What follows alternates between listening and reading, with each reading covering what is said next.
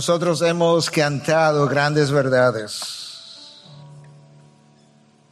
En la cruz, de mi pecado tú te vestiste.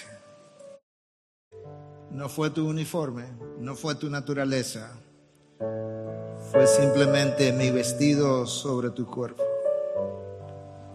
Gracias por tomar mi lugar. Gracias por lo que el viernes parecía como una pérdida total, el domingo.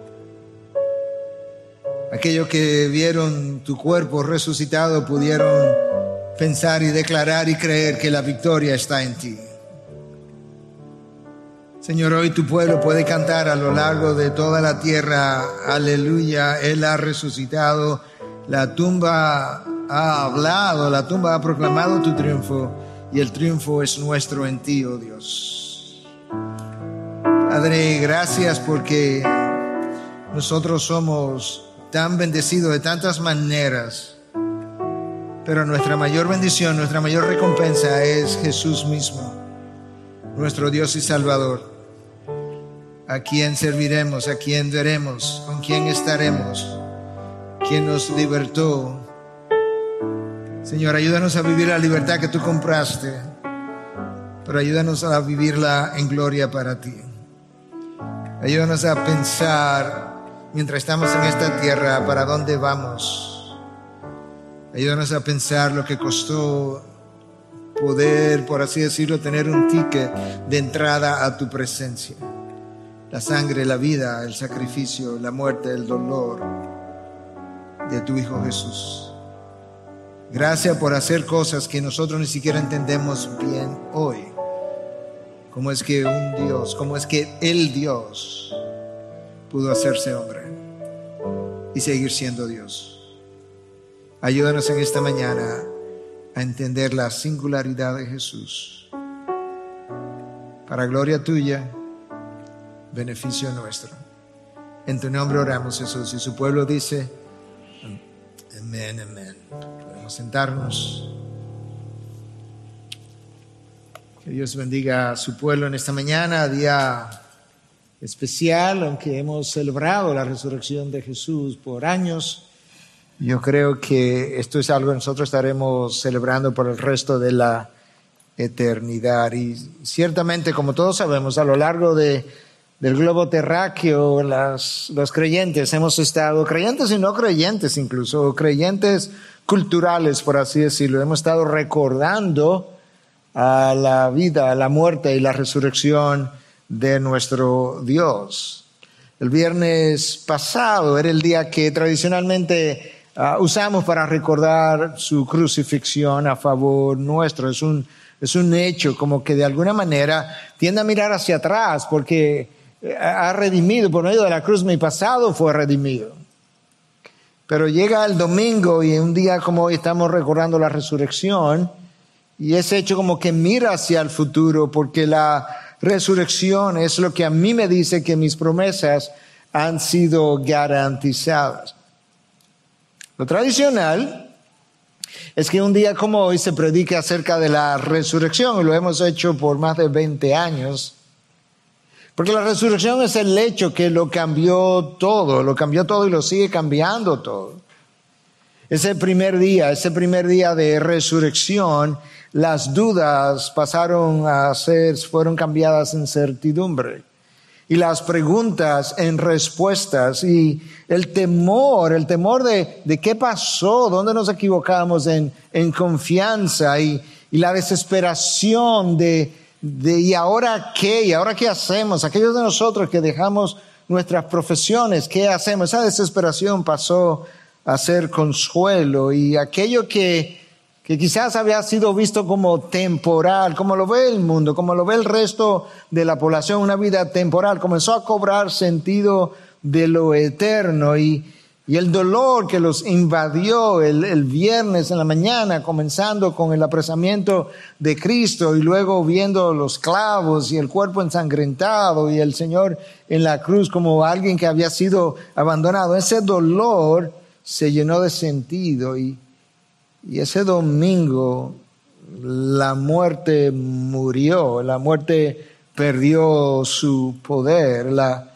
la vida aquí debajo, que quizás algunos habían comenzado a repensarla otra vez eh, en lo limitado de esta vida aquí debajo, comenzó como a llenarse de propósito por primera vez o, por segunda vez quizás. Y, las riquezas de, este mundo comenzaron a, perder su brillo y finalmente como que, como que había un alito de esperanza de que la causa de Cristo pudiera ser verdaderamente la meta de la vida de aquellos que habían llegado a, creer. De manera que ciertamente ese domingo fue el comienzo del cambio total, de, un giro, es como la bisagra que cambió la dirección en, en la que la historia de la redención continuaría de ahí en adelante. Pero ese es, la, ese es el mismo cambio que esa misma resurrección, pero de otra manera sigue siendo, sigue teniendo en nosotros, el poder de cambio que sigue en nosotros, porque ahora, aunque Cristo ya resucitó y no lo va a continuar haciendo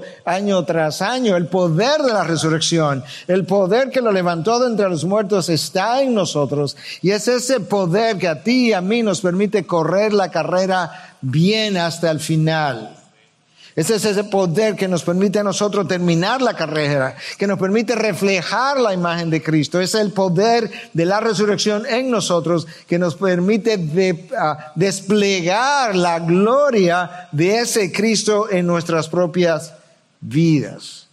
De manera que la resurrección es un hecho crucial, es, es la columna vertebral junto con la cruz de la fe cristiana. Le quita la cruz, le quita la resurrección, cualquiera de los dos, y la fe cristiana es no más. Sin embargo, en el día de hoy, en vez de hablar solamente de la resurrección, lo cual yo comencé a hacer ya, yo quisiera más bien hablarte de la singularidad del Cristo resucitado. Y para eso yo he titulado mi mensaje hoy, La gloria del Cristo incomparable. Como es incomparable, es singular. Porque no lo puedes comparar con ninguna otra persona, no lo puedes comparar con ningún otro personaje de la historia. La gloria, yo quiero hablar no solamente de Cristo, yo quiero hablar de la gloria de ese Cristo. Están íntimamente relacionadas, pero son dos cosas distintas. Porque una cosa es lo que Él es y otra cosa es lo que Él despliega.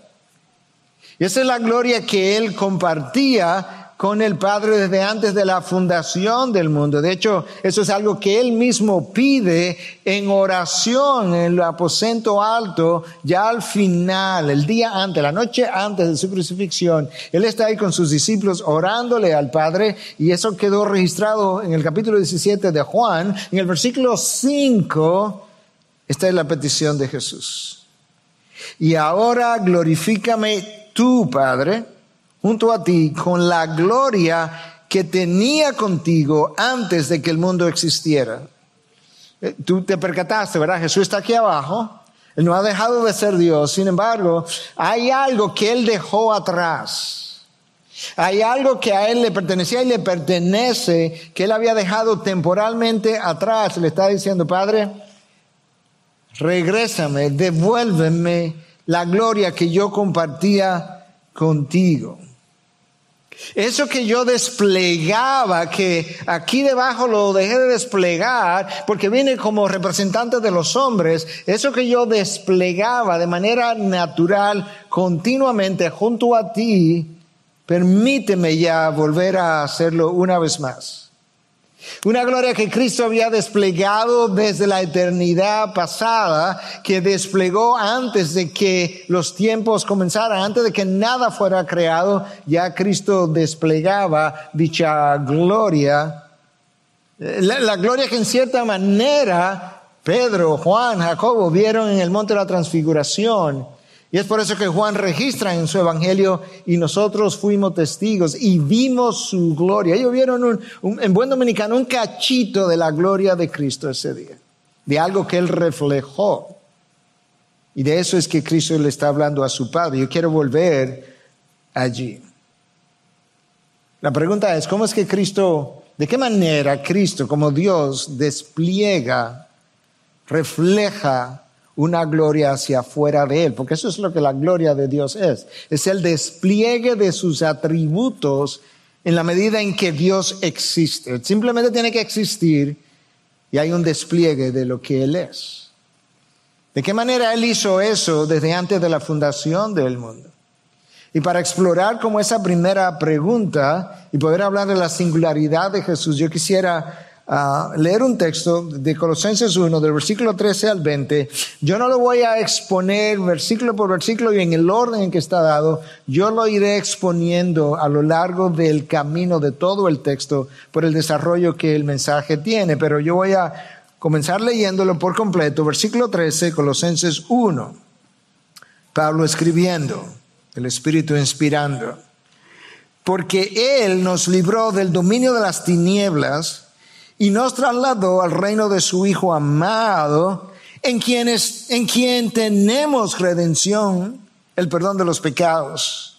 Él es la imagen del Dios invisible, el primogénito de toda la creación porque en Él, escucha, en Él fueron creadas todas las cosas, tanto en los cielos como en la tierra, visibles e invisibles, ya sean tronos, dominios, poderes o autoridades, todo ha sido creado por medio de Él y para Él.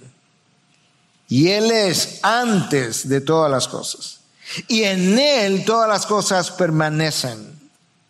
Él es también la cabeza del cuerpo, que es la iglesia. Él es el principio, el primogénito de entre los muertos, a fin de que Él tenga en todo la primacía, porque agradó al Padre que en Él habitara toda la plenitud y por medio de él reconciliar todas las cosas consigo, habiendo hecho la paz por medio de la sangre de su cruz, por medio de él, repito, ya sean las que están en la tierra o las que están en los cielos. El apóstol Pablo quería enfatizar todas, las que están en los cielos, que están en la tierra, ya lo había dicho, vuelvo y lo repito, vuelvo y lo digo. La pregunta entonces es, ¿de qué manera Cristo comienza a desplegar su gloria antes de la creación? No tenemos una clara idea de cómo ocurrió exactamente cuando solamente la Trinidad estaba en existencia, pero tenemos una idea, y el texto como nos deja ver algo de eso, cuando nos habla de que en el momento en que la creación inició, eso lo estaba haciendo Cristo. De manera que la creación al, llegar a ser no era otra cosa que el despliegue de atributos propios de la segunda persona de la Trinidad como miembro de esa Trinidad. En Él fueron creadas todas las cosas. Escucha, en Él. No solamente por Él, no solamente para Él, no, en Él. Él es, él es ah, el apóstol Pablo está tratando de ayudarnos a entender algo que es difícil para nosotros como comprender, sobre todo esta primera parte, como que en Él. Bueno, en Él es diferente de por Él y es diferente de para Él. Yo creo que Pablo está ayudándonos a entender algo que en, filosofía se ha mencionado desde la época de Aristóteles y es como cómo entender las diferentes causas.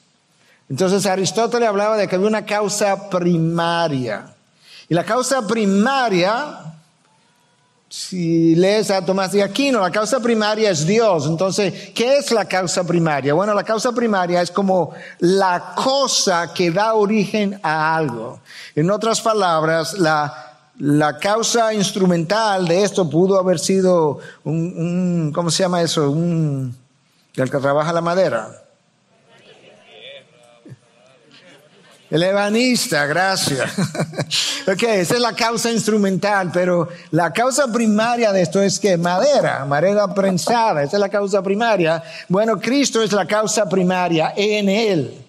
Pero el apóstol Pablo está ayudándome a entender también, no, no, no solamente la causa primaria, él es la causa instrumental. ¿Por qué? Porque el universo se llegó a crear por medio de Él. Pero hay algo más. No solamente que se creó en Él y por medio de Él. Él es la causa final, el propósito final. El propósito final de esto es un pastor que lo va a usar en la predicación de este púlpito, el propósito final de la creación es Cristo, porque la creación es para Él, es en Él, es por medio de Él y es para Él. Tú puedes ver como Cristo es como todo en todo. es el Cristo que vino y se colgó en una cruz por tus pecados y los míos. Wow. Juan entendió esto, porque Juan escribió en 1.3 y dice, todas las cosas fueron hechas por medio de Él y sin Él nada de lo que ha sido hecho fue hecho. Es como sin esta madera, ningún púlpito, de madera por lo menos, sería hecho. De manera que Juan nos está diciendo, no solamente que todas las cosas fueron hechas por medio de Él, es que sin Él, sin la causa primaria, nada fue hecho. El autor de Hebreos, refiriéndose a Cristo, a Dios, Padre y Cristo, dice, por medio de quien Cristo también hizo el universo.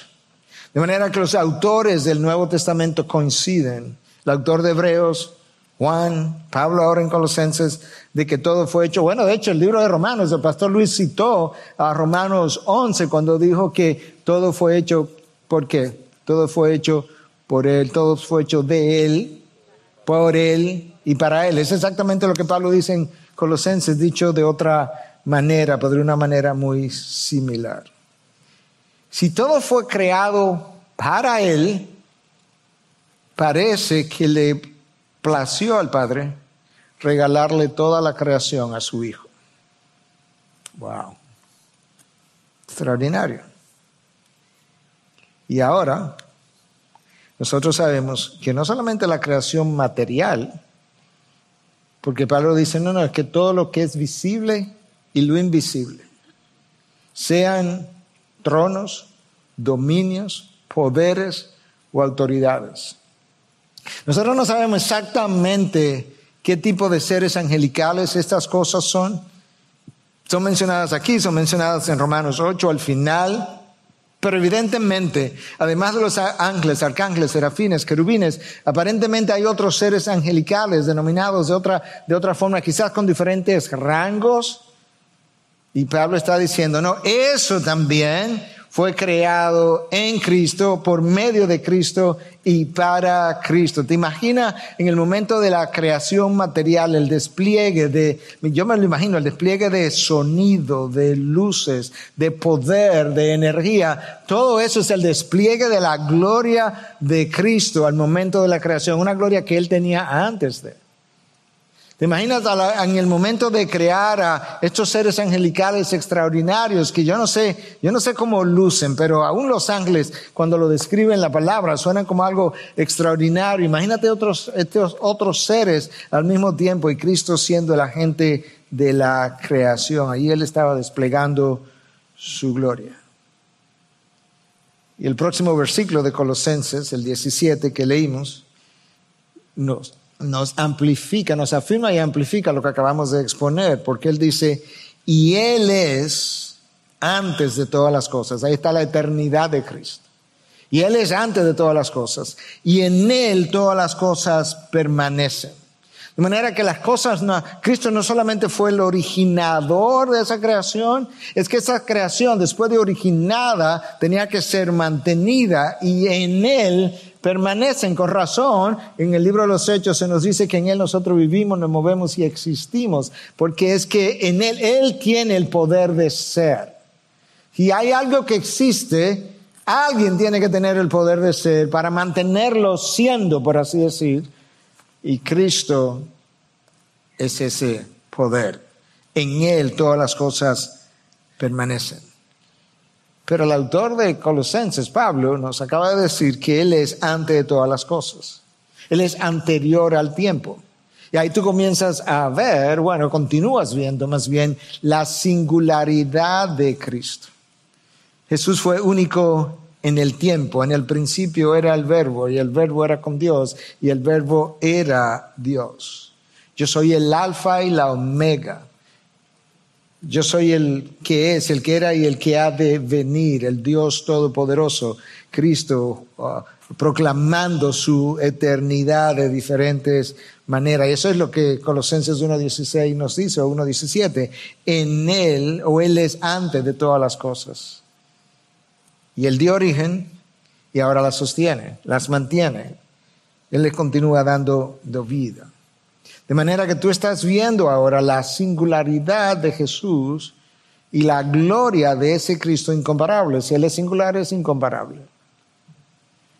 Cristo, ese es el Cristo antes de la creación, pero ahora llegamos a su nacimiento. Cristo fue singular a la hora de nacer. Isaías 7:14 dice que una virgen concebirá. ¿Cuándo tú has visto a una virgen concebir? Por primera vez va a salir, va a venir a existencia un hombre sin la participación de otro hombre. En la, historia de la, de la redención, tú encuentras un momento donde hay un ser humano que llega a ser sin la participación de ningún ser humano. Adán. Dios solamente, lo creo.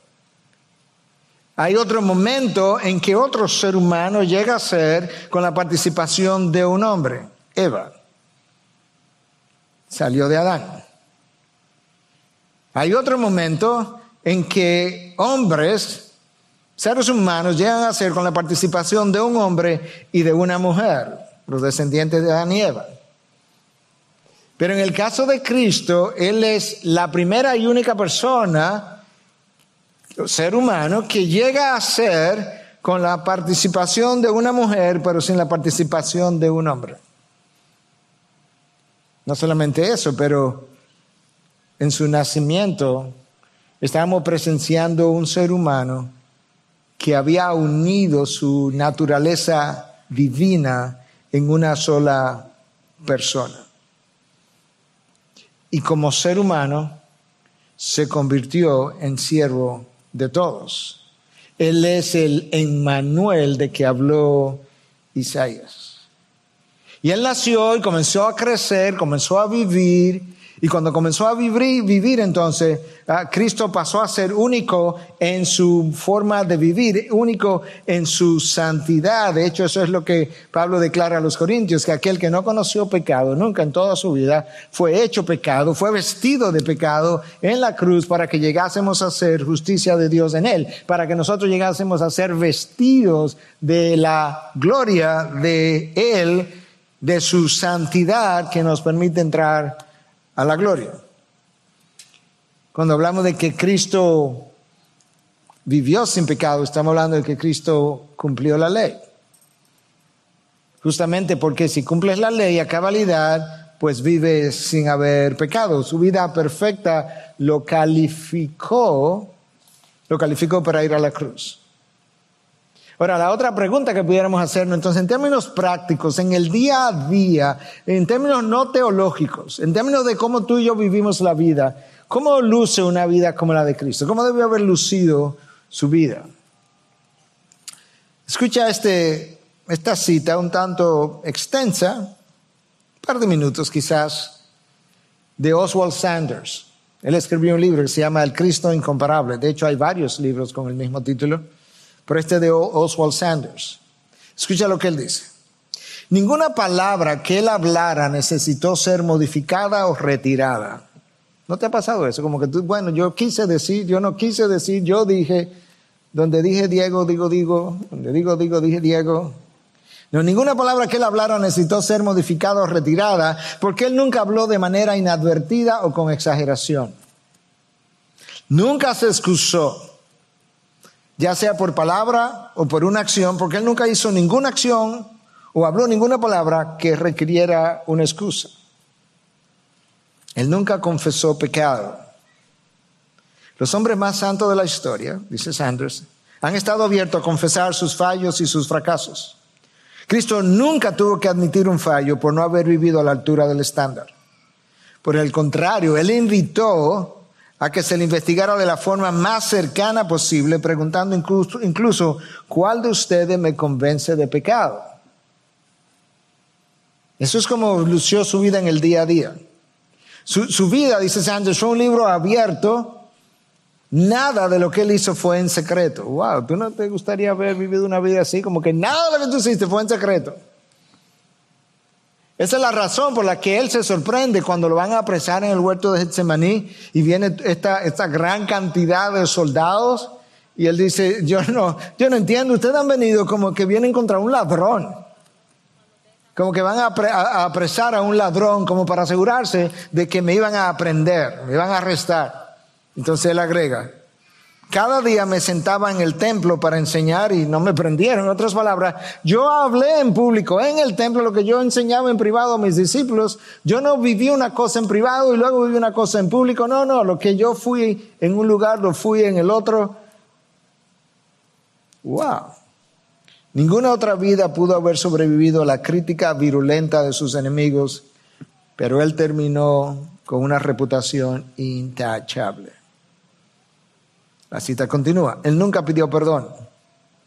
En ningún lugar se habla de que él sintió remordimiento o exhibió temor. Él enseñó a los discípulos a decir perdónanos nuestras deudas, pero Cristo nunca pidió perdón porque él no tenía ninguna deuda ni moral ni espiritual que, que se le perdonara.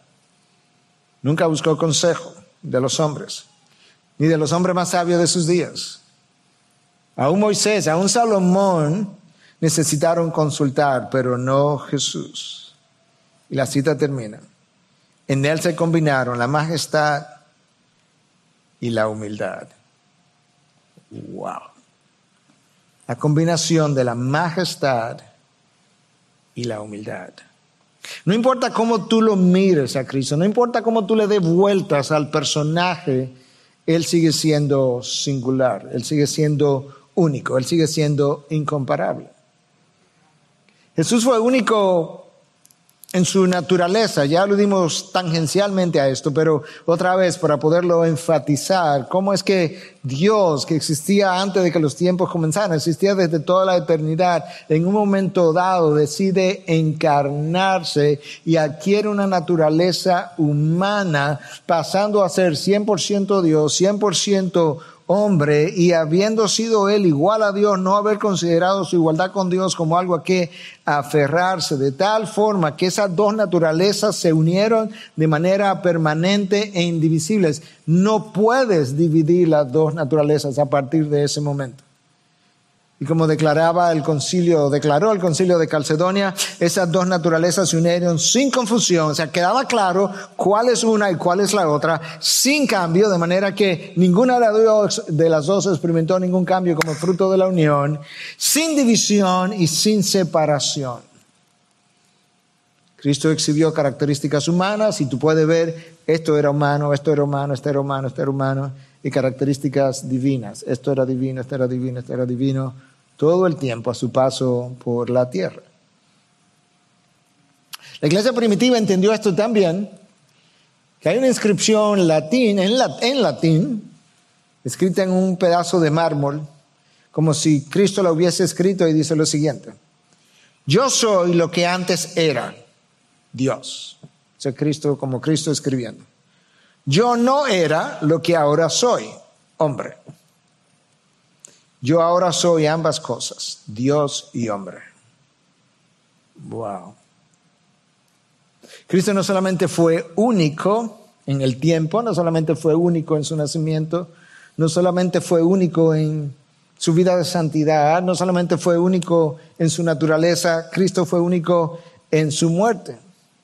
Vivió una vida perfecta, murió, murió como un rechazado, murió como un culpable y sin embargo esa es la muerte que dio vida a todos y cada uno de nosotros. Millones y millones de personas han recibido vida por medio de una muerte. Él es único en su muerte. Él no conoció pecado, pero fue hecho pecado, fue vestido de pecado. Pero cuando todo eso terminó, resulta que su muerte es la, la que estaba dando vida. Y escucha cómo el texto de Colosenses que yo leí Ah, en el versículo 13, ya yo había leído a partir del 16 y por eso decía que no iba a seguir el orden, pero ahora me devuelvo para considerar el 13, porque Él nos libró del dominio de las tinieblas, como por su muerte, y nos trasladó al reino de su Hijo amado, en quien tenemos redención, el perdón de los pecados. ¿Cómo Él hizo eso? Por su muerte. Tú escuchaste lo que el texto dice, que su muerte nos, nos libró del dominio de las, ¿de qué cosa? El dominio de las tinieblas. Es una expresión para decir que su muerte mm, ah, tomó el poder que el pecado ejercía de manera completa, el dominio. Porque el, pecado me, me, influencia hoy, ejerce influencia y poder sobre mí, pero no me domina. Pero hubo un momento en que nosotros estábamos dominados por el pecado y su muerte al perdonar nuestros pecados ah, nos liberó del dominio de las tinieblas, del dominio y la autoridad que el pecado ejercía sobre nosotros y nos tomó, nos sacó del reino de las tinieblas. Me encanta esta frase ahora. Y nos llevó al reino de su Hijo amado. ¿Tú notaste cuál es el nombre de ese reino? El reino del Hijo, el reino de los cielos, del cual habla Mateo a lo largo de todo su evangelio, resulta que ahora es llamado el reino de su Hijo. Es como que Dios le dije, mira hijo, te regalo la creación y te regalo el reino también. Eso es amor incuestionable, eso es amor agape, eso es amor infinito. El mundo fue creado por Él. Él le dio vida a todo lo que existe. Luego Adán y Eva murieron y ahora de nuevo Él nos volvió a dar la vida porque en Él tenemos redención por el perdón de los pecados. Y cuando Cristo fue a la cruz, si hubo un momento de la vida de Cristo, una vez Él adquirió una naturaleza humana, donde Él desplegó gloria, fue en la cruz. Literalmente hablando, en la cruz ocurrieron cosas que fueron extraordinarias. Él desplegó su propia gloria y desplegó la gloria del Padre y como que las dos se combinaron de una manera que es difícil separar una de la otra, pero tú puedes comenzar a ver que a Cristo llama a la crucifixión en Juan 12:23 la hora de mi glorificación, de manera que tenemos que creerle que esa es la hora donde Él entiende que Él será glorificado y si estaba siendo glorificado, gloria tiene que haber sido desplegada. Y esto es como pudiéramos ver eso. En la cruz, la justicia de Dios fue glorificada. Dios había revelado en Éxodo 34, 7 que yo no tendré por inocente al culpable. No hay culpable que piense que yo lo voy a dejar libre. Yo no voy a violentar mi ley para considerarte libre cuando tú eres culpable, pero resulta que tú y yo y la humanidad entera somos culpables. Pero hay un problema, yo soy culpable, Dios tiene un plan de salvación, su justicia no puede ser violentada, y es como, obviamente estoy creando una, como una historia para que la pueda entender. Es como si él hubiera dicho, Padre, eh, yo soy la solución. ¿Cómo así? Sí, no, no podemos violentar tu justicia. De manera que yo, yo me ofrezco como voluntario para que me trates a mí como culpable y los deje a ellos en libertad. De esa manera tú eres la persona que eres justificada, porque la, ley se está siendo cumplida, pero también eres el que justifica. ¿Por quién? Por medio de mí. Eso es Romanos 3, 25 y 26. Literalmente hablando. Tú, yo te voy a justificar a ti. Tú quedas justificado, pero por medio de mí tú justificas al pecador. Wow. ¿Entendiste? Estaba medio complejo. Lee Romanos 3, 25 y 26, te va a quedar más claro. En la cruz, la misericordia de Dios fue justificada o fue glorificada. Porque en el mismo texto de Éxodo 34, 7, donde se habla de, donde Dios dice, no dejaré al inocente o no tendría por inocente al culpable, justo antes Él dice que Él es abundante en misericordia. Y si hay un lugar donde la misericordia de Dios es desplegada de una forma extraordinaria, ¿tú sabes que los ángeles del cielo nunca han experimentado la misericordia de Dios? Claro que no. Ellos han experimentado gracia, e-, ellos existen y está en compañía de Dios por gracia, pero misericordia no es parte de su experiencia. Tú tienes que pecar para, para experimentar misericordia, porque misericordia es no recibir lo que tú mereces y en la cruz Cristo entonces hace que yo no reciba la condenación que yo merezco y Él la recibe por mí. De manera que ciertamente la misericordia de Dios fue glorificada en la cruz. El poder de Dios fue glorificado en la cruz. Cristo es maltratado, Cristo es herido, Cristo es latigado, Cristo está deshidratado, Cristo es clavado, está en su momento de mayor debilidad Y sin embargo, se nos dice en Colosenses 2.15 que en ese momento, de esa forma, esa condición en la que él estaba, él desarmó por completo los poderes de las tinieblas. Y no solamente que lo desarmó, no solamente que le quitó el poder, lo quitó de una forma tan vergonzosa que el texto dice que hizo un espectáculo público de ellas. Quizá nosotros no lo pudimos ver o apreciar, pero los ángeles del cielo, a quien Dios le está enseñando cosas por medio de la iglesia, conforme a lo que Pablo nos dice en Efesios 2.10, vieron algo ese día que fue un espectáculo público de la manera tan vergonzosa como Cristo lo desarmó. En la misma cruz, la santidad de Dios fue glorificada. ¿Cómo así? Bueno, Dios había revelado a través del profeta Habacuc en 1.13, Habacuc escribiendo por inspiración de Dios, dice, muy limpios o muy puros, dependiendo de la atracción que tú tengas, son tus ojos para mirar el mal. Y entonces, y cuando tu hijo tome mis pecados y se vista de mis pecados en la cruz, ¿qué, es lo que va a pasar? Exactamente lo que pasó. Que en su santidad Dios volteó el rostro, es una forma teológica de expresarlo, abandonó al Hijo en la cruz hasta el punto que el Hijo literalmente sintió lo que estaba pasando. Quizás lo que estaban ahí debajo no lo hubiesen podido ver, quizás a nosotros nos resulta difícil verlo, pero el Hijo sintió lo que realmente pasó. Dios mío, Dios mío, ¿por qué me has abandonado? ¿Por qué me ha volteado el rostro? ¿Por qué no me atiendes? ¿Por qué no estás conmigo? ¿Por, qué, no me, por qué no me visitas? Es que, es que tus ojos son tan puros y tan limpios que no pueden mirar el mal, no pueden mirar el, el pecado. La santidad de Dios había sido glorificada. Tú puedes ver entonces el despliegue de gloria de Dios Padre, pero está ocurriendo por medio del Hijo.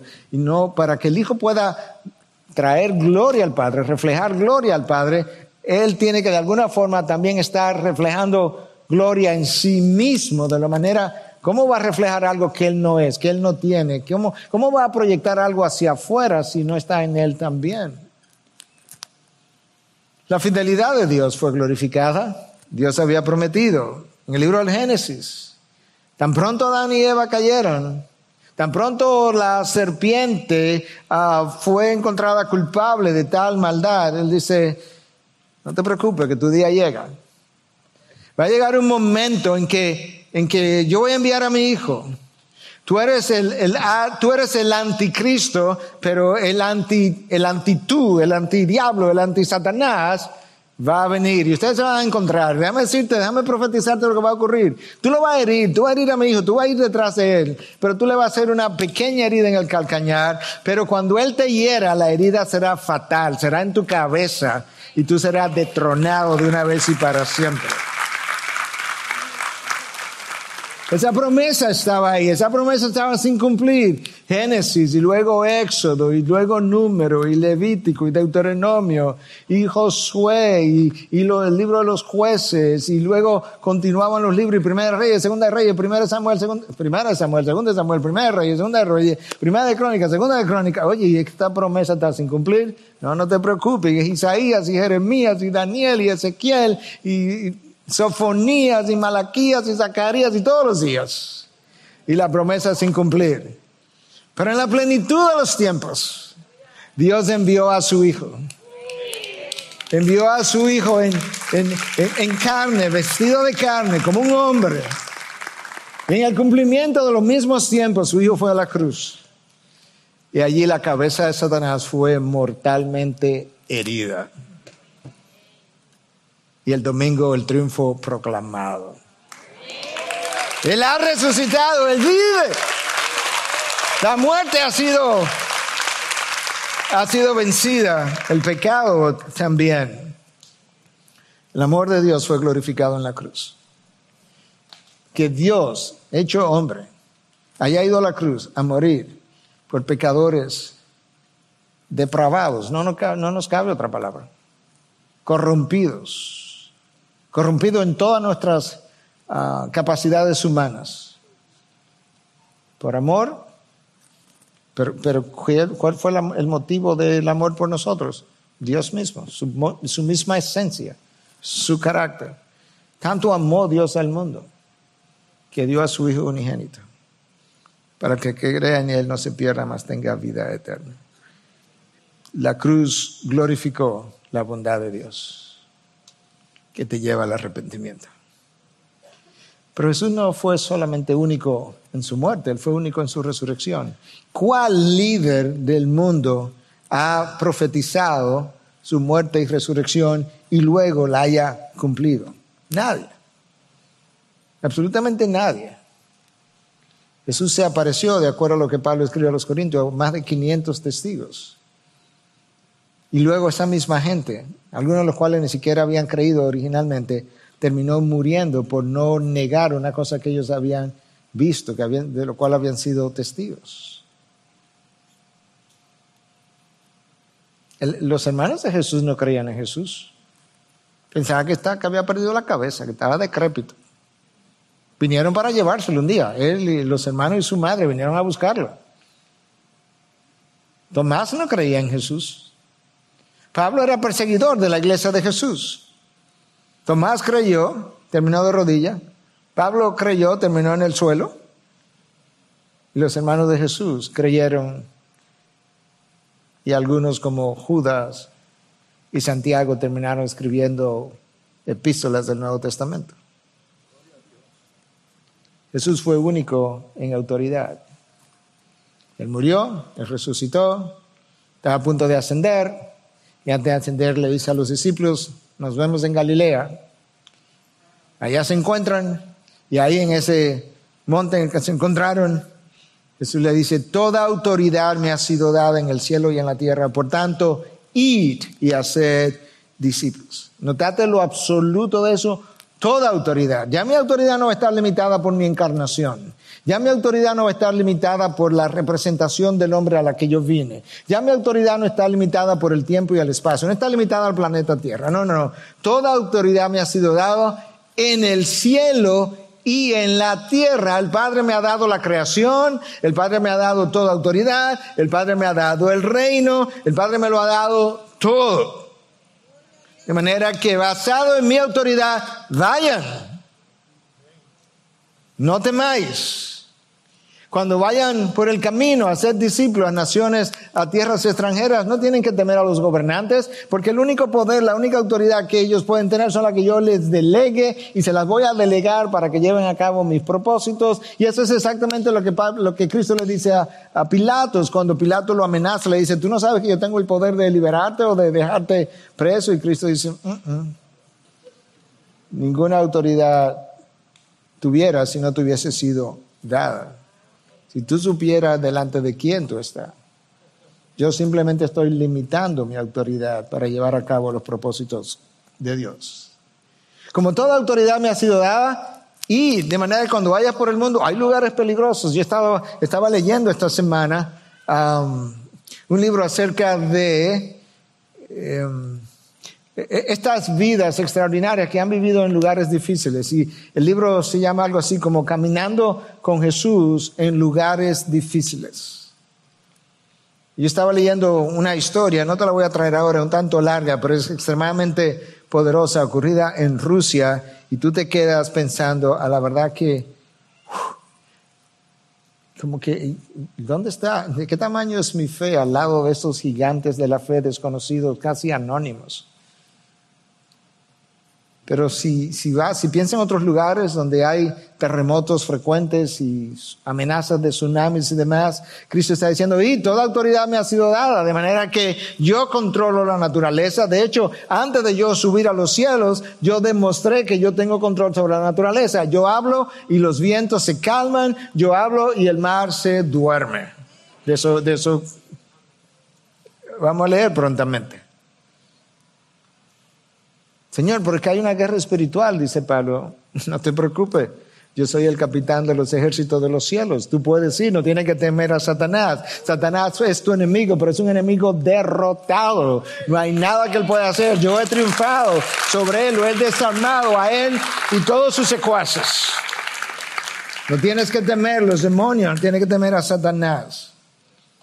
Señor, pero mira que hay lugares donde la pandemia ha arreciado, no tiene que temer las enfermedades. Yo tengo autoridad sobre la enfermedad y sobre la salud. Ah, es como diría inglés, ¿are you kidding me? ¿Tú me estás relajando? ¿Tú te estás preocupando por un, por un bendito virus COVID-19 microscópico?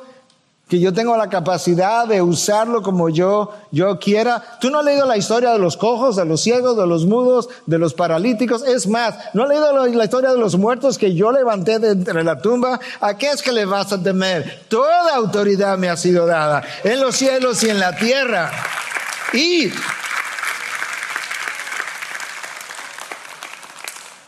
Eso es lo que Cristo le dice al grupo de los 70 que envió en Mateos 10, que está registrado en Mateos 10, le dice, cuando vayan por el camino, le dice incluso, no, no lleven nada, no, no lleven más que un par de sandalias, no.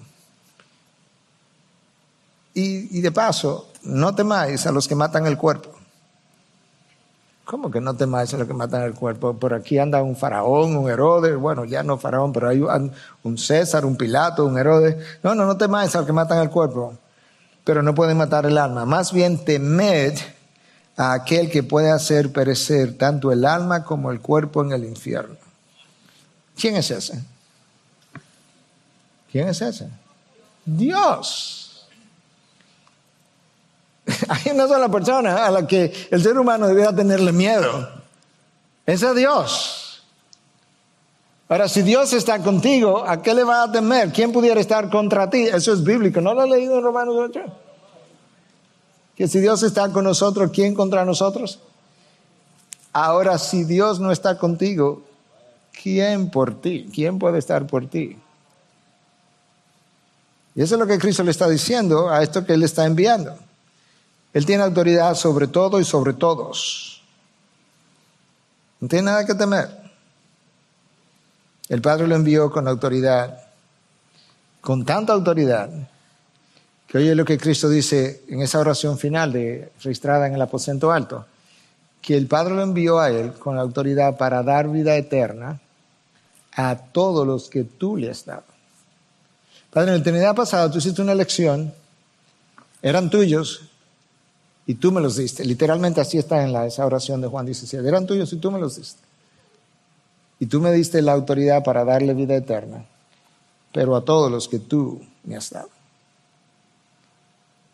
Cristo no solamente mostró su singularidad en, en cada una de las áreas mencionadas, eh, Cristo mostró su singularidad en su sesión, sesión, con dos S, S-E-S-I o N, cuando se sentó. Así es que se llama la sesión. Cuando se sentó a la derecha del Padre en los lugares celestiales. Obviamente no es que al lado del Padre había un lugar de sentarse, es el lugar de autoridad. Y entonces, en, en un momento dado, Él asciende a los cielos y la palabra de Dios nos dice que luego que Él ascendió, se sentó a la diestra del Padre.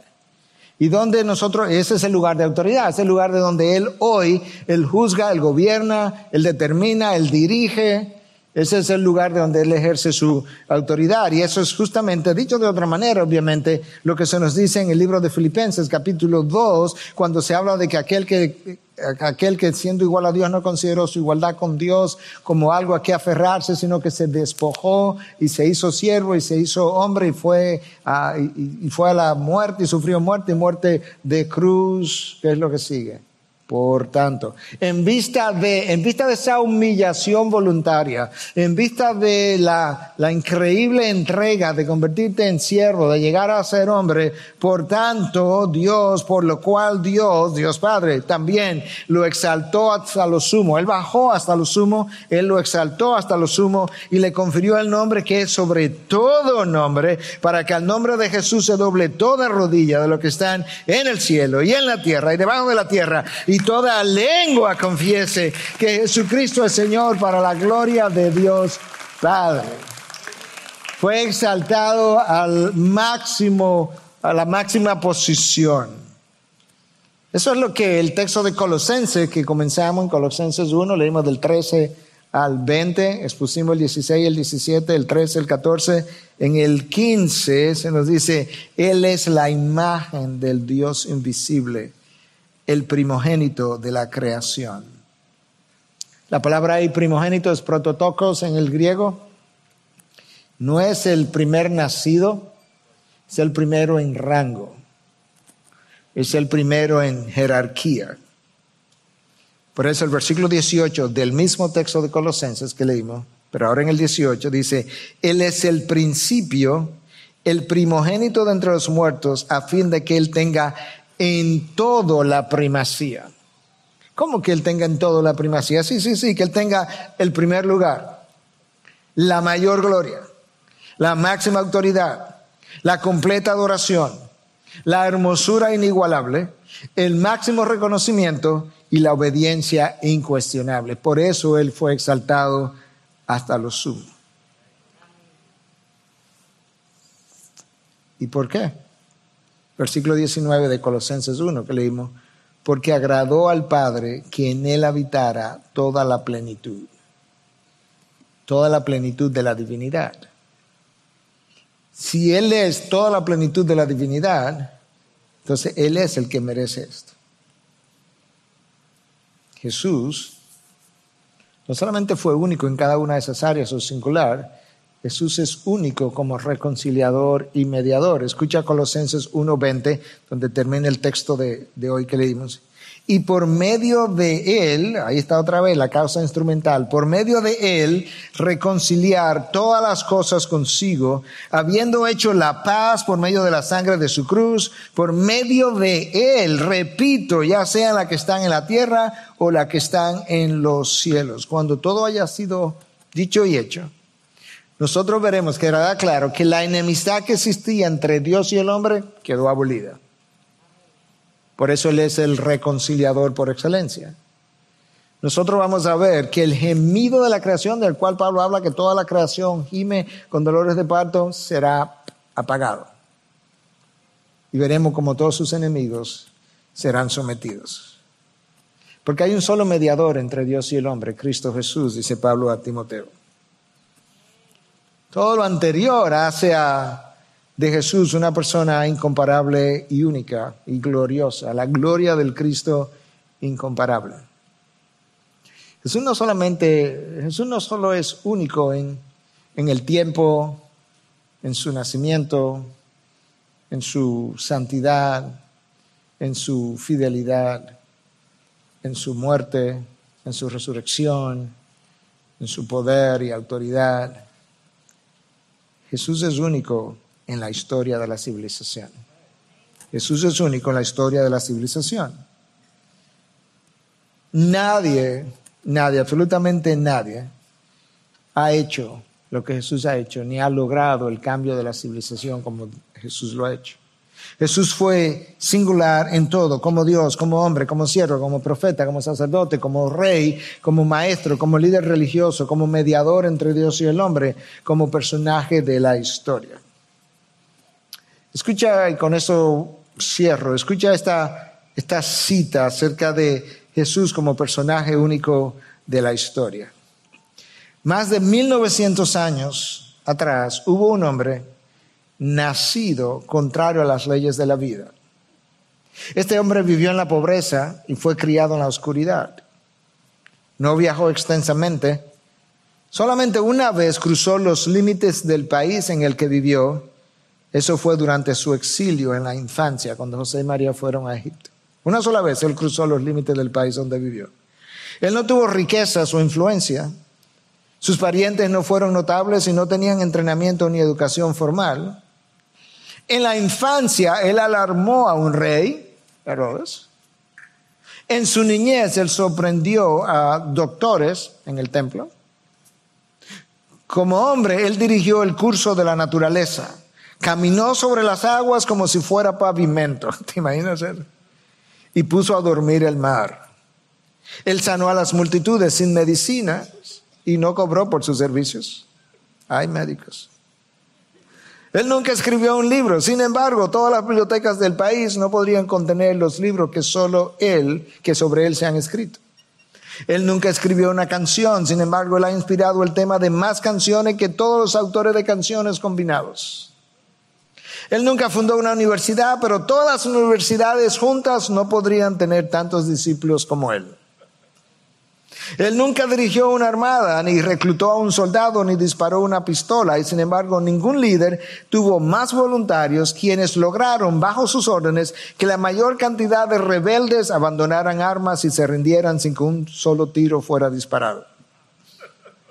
Él nunca estudió medicina y sin embargo él sanó más corazones enfermos que todos los doctores del mundo. Cada siete días las ruedas del comercio cesan de girar y las multitudes emprenden su camino a los servicios de adoración a darle honor y gloria.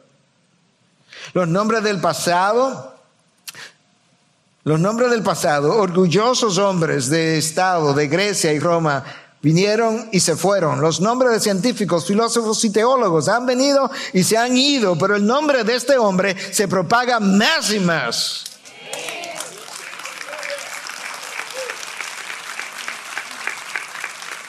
Aunque 1900 años han pasado entre la gente de esta generación y los burladores de su crucifixión, Él aún vive. Herodes no lo pudo destruir y la tumba no lo pudo retener.